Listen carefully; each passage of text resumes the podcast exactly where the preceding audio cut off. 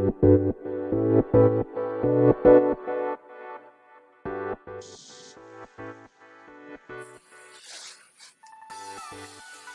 い、始まりました。本を読んでは、独り言ラジオ。私、変な髪型をしたポンコツ薬剤師こと、町田和俊でございます。はい、というわけでですね、今日も読んだんだか、読んでいないんだか、積んだんだか、積んでいないんだか、といった本たちの中からですね、一冊紹介して、ゆるりと語っていきたいと思います。本日お届けいたします本は、リフレーム、一瞬で変化を起こすカウンセリングの技術。えー、著者は西尾和美、えー、でございます。こちら、大和書房から2012年8月10日第1釣り発行。そして2020年1月15日第2釣り発行となっております。はい。では、いつものようにですね、え、この本を、まあ、選んだというか、購入したきっかけ、えそして本書の内容を紹介し、最後、独り言という3部構成でいきたいと思います。はい。えー、きっかけですけれどもえー、この本を手に取ったきっかけはですね、まあこちら、サブタイトルにカウンセリングという言葉が書いてありますけれども、まあ、私自身がですね、カウンセリングというものに、まあ、強い関心があるからえー、まあ、それに他ならない、他ならないわけですね。はい。で、まあ、その、なんだろうな、背景としては、まあ私が薬剤師としてですね、まあ薬局の、まあ、現場で、まあ患者さんとお話をしているっていうところもありますし、えー、まあその中でですね、まあ、皆さん聞いたことないかもしれませんが、まあ、聞いたことある方もいらっしゃるかもしれませんが、一応薬剤師の仕事をですね、まあ仕事には大体こう、大体こう、名称がついているんですけど、まあ例えば、まあ、ピッキングというのはですね、まあ、薬を集める行為を、まあ、ピッキングと、まあ、薬剤師の業界では言いますし、えー、その集めた薬とかをですね、あとは、まあ、処方箋の内容を、まあ、監査すると。まあ、チェックするわけですね。まあ、チェックのこと監査って言いますし、まあ、いろんな、まあ、言葉があるんですけど、その先ほど申し上げました、患者さんとお話しすることはですね、まあ、服薬指導という言葉で、まあ、くくられることが多いんですね。で、まあ、ちょっと出典が定かではないんですけど、まあ、日本ではその服薬指導という言葉で、まあなんだろうな、語られるんですが、海外ではですね、まあ、特に英語圏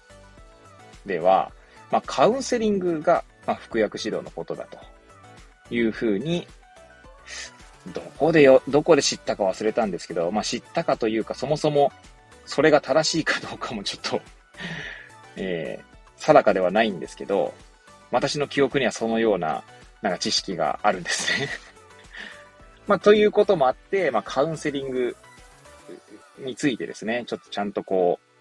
う、なんだろうな、まあ、学んでいきたいな、という思いが私の中にあるんですね。で、まあ、カウンセリングについてですね、いろいろこう、本とかを調べてみるとですね、いろんな本が、まあ、あるんですが、で、まあ、これ以外にもですね、我が家にはカウンセリングの本がいっぱいあるんですけれども、まあ、今回はこの本を手に取ってみたという感じですね。で、購入したのはですね、つい最近でして、まあ、行きつけの本屋さんでありますですね、桑畑書店さんに、えー、本を注文して、えー、まあ、手に取、手に取ることになったという感じでございます。はい。では、続きまして、まあ、内容紹介ですね。で、帯の文言、え、あとは目次の文言ですね。をご紹介したいと思います。まず、表紙ですね。表紙の、まあ、帯にはこのような文言が書かれております。ピン、ピン、これピンだって、ピンポイントで、ストンと心の中に入る。次の肯定的なステップへつなげる画期的なスキル。日米で40年以上活躍した著者が豊富な治療経験をもとに解説する。実例、練習例も多数収録とあります。そして背拍子側の帯にはこのような文言が書かれています。私自身がカウンセリングで使っているリフレームというのは、エリクソンのように逆説的にネガティブなことを強調し、最終的に肯定的な結果を生み出すというドラマチックなものではなく、また、相手の間違った考え方を正しく直すというものでもなく、相手のネガティブな言葉や態度の中に隠れている肯定的なメッセージを見つけ、相手が気づいていないパワーに気づかせ、それを相手に真心込めて伝えていくというコミュニケーションのスキルのことです。なるほど。それがリフレームなんですね。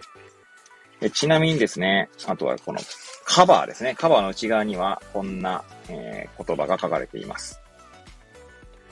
ほっとする。あ、そうなんだ。よし、できる。変化のステップは3つ。はい。こんな文言が書かれていますね。では、目次の文言を、えー、ご紹介したいと思いますが、まず、こちらの本は、え、全部でですね、まあ、終わりにが終わるのが270ページですね。270ページの本が全部で9章に分かれております。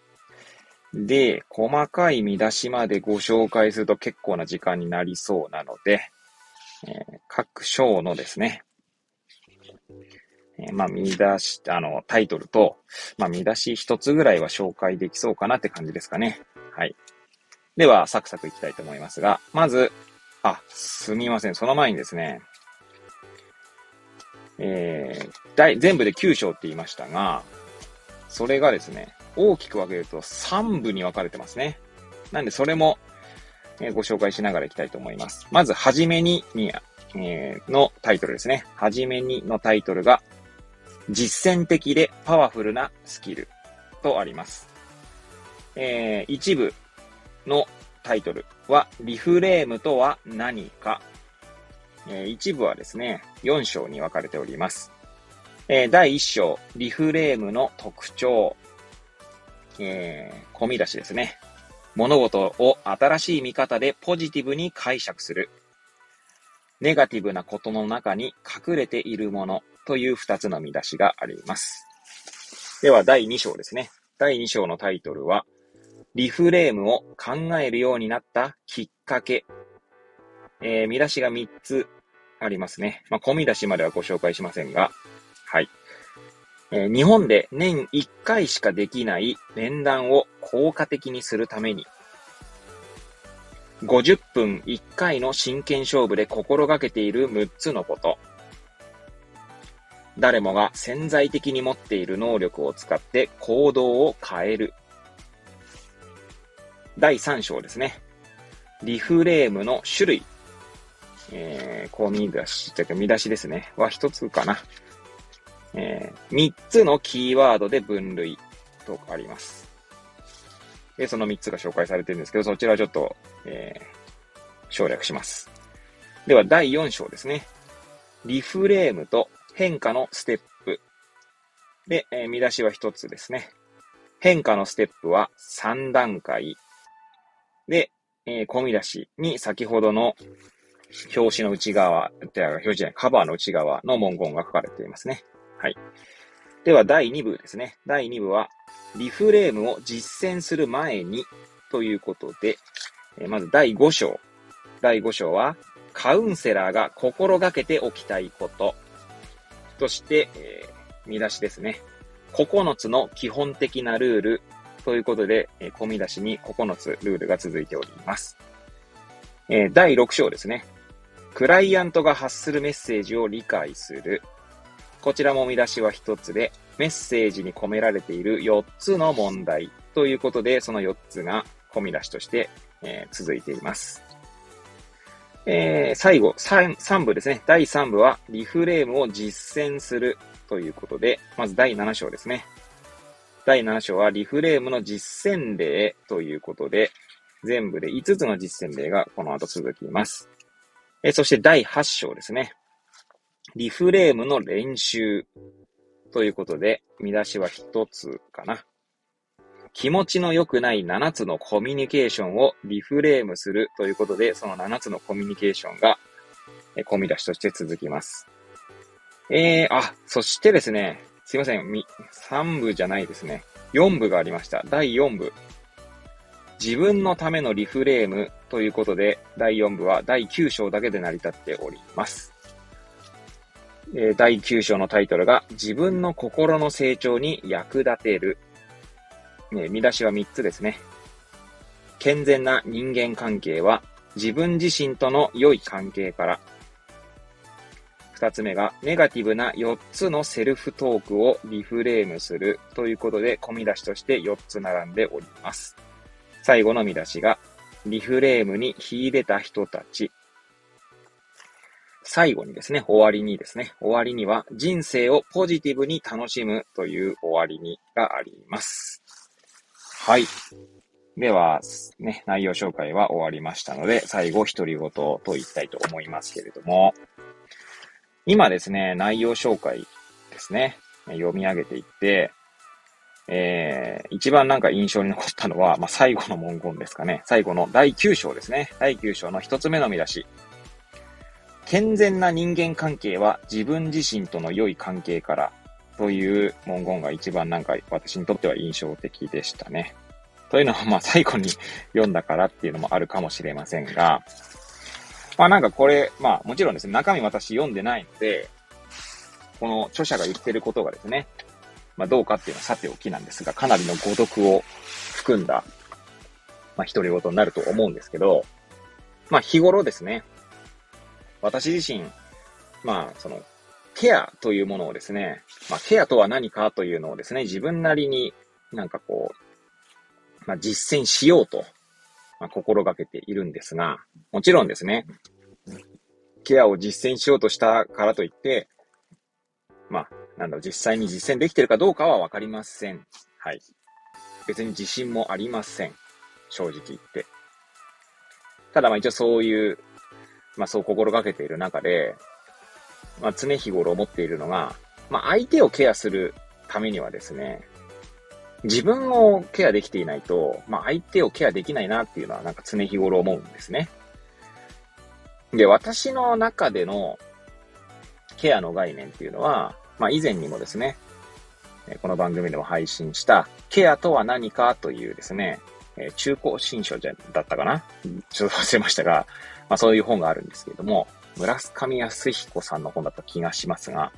すいません。はい。ちょっとタイトル、著者名が合ってるかどうかわかりませんが、その中でですね、えー、それこそその本の帯に、ケアとは何かという答えが書いてあるんですけど、まあ、弱さを肯定する営みだと、確か書いていたと、えー、思いますが、確かそうだった気がします。はい。間違っているかもしれませんが、まあ、弱さかどうかはさておきですが、まあ、肯定する営み。つまり、まあ、私の中での肯定する営みっていうのはイコールですね。まあ、その人がその、なんだろう、い、いていいよっていう、そのままいていいよっていう風な、なんだろうな、メッセージを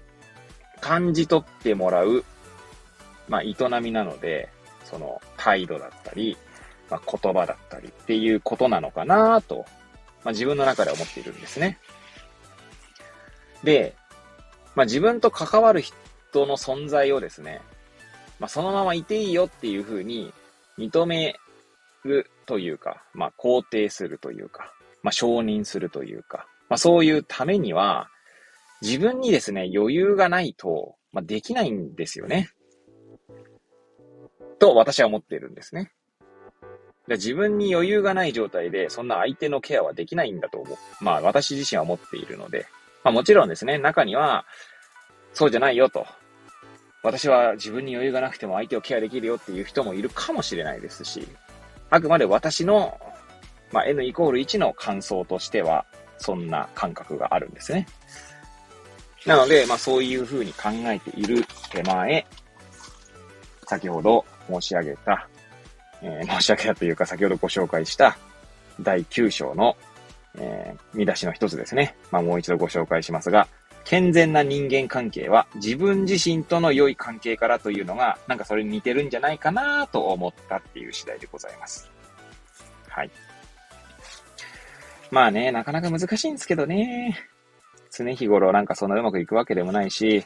後から振り返るとですね、いやーなんであの時ああしてしまったんだろうなとかですね、なんであの時あんな関わりをしたのかなとかですね、えー、まあ、家族との関わり、えー、職場の仲間との関わり、まあそして患者さんとの関わり、ね、まあそんな中でですね、まあ、そう思うことは、まあ多々ありますが、まあ、まあ振り返りはしますが、ね、二度と同じことがないようにしたいなと思いながらも、また同じようなことをしてしまうというね、こう自分のポンコツさ限りをですね、ポンコツさ加減をですね、えー、まあ、まざまざと、まあ、こう自分の